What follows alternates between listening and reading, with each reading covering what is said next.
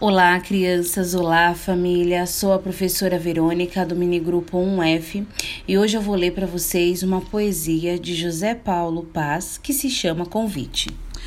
Poesia é brincar com palavras como se brinca com bola, papagaio e peão. Só que bola, papagaio e peão, de tanto brincar, se gastam. As palavras não. Quanto mais se brinca com elas, mais novas ficam, como a água do rio, que é a água sempre nova, como cada dia, que é sempre um novo dia. Vamos brincar de poesia? Espero que vocês tenham gostado desta poesia. Um beijo e até a próxima poesia.